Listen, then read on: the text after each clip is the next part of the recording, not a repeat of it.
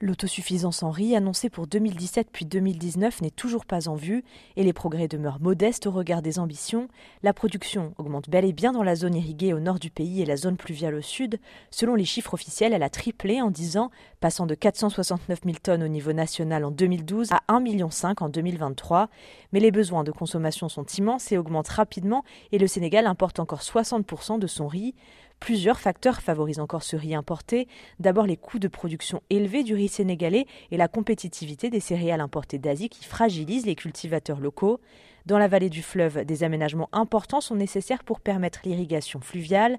Côté taxes, le riz importé n'est pas soumis à la TVA, alors que les investissements des producteurs locaux le sont, comme le gasoil et certains intrants.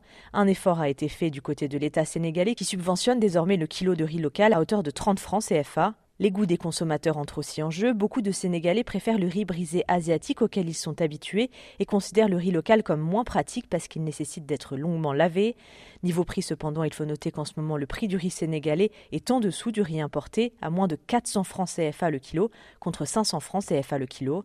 Le potentiel du Sénégal est encore sous-exploité. Sur le département de Dagana, dans la vallée du fleuve, la SAED, la Société d'aménagement du Delta, parle de 340 000 hectares disponibles pour la culture du riz, mais seuls 98 000 sont emblavés. Les producteurs font face à de nombreuses difficultés, comme des nuées d'oiseaux qui mangent les récoltes, le changement climatique avec des pluies précoces qui noient leurs champs, ou encore des problèmes d'accès au matériel et au crédit. Par exemple, les cultivateurs ont dû l'an dernier faire venir des moissonneuses-batteuses à chenilles de Mauritanie pour pouvoir récolter leurs parcelles inondées. À cause de toutes ces difficultés, l'objectif de deux récoltes par an dans cette zone irriguée au nord du pays n'est donc pas rempli. L'horizon pour l'autosuffisance est désormais fixé à 2030 et le Sénégal dit avoir besoin de 1500 milliards de francs CFA pour l'atteindre. Juliette Dubois, Dakar, RFI.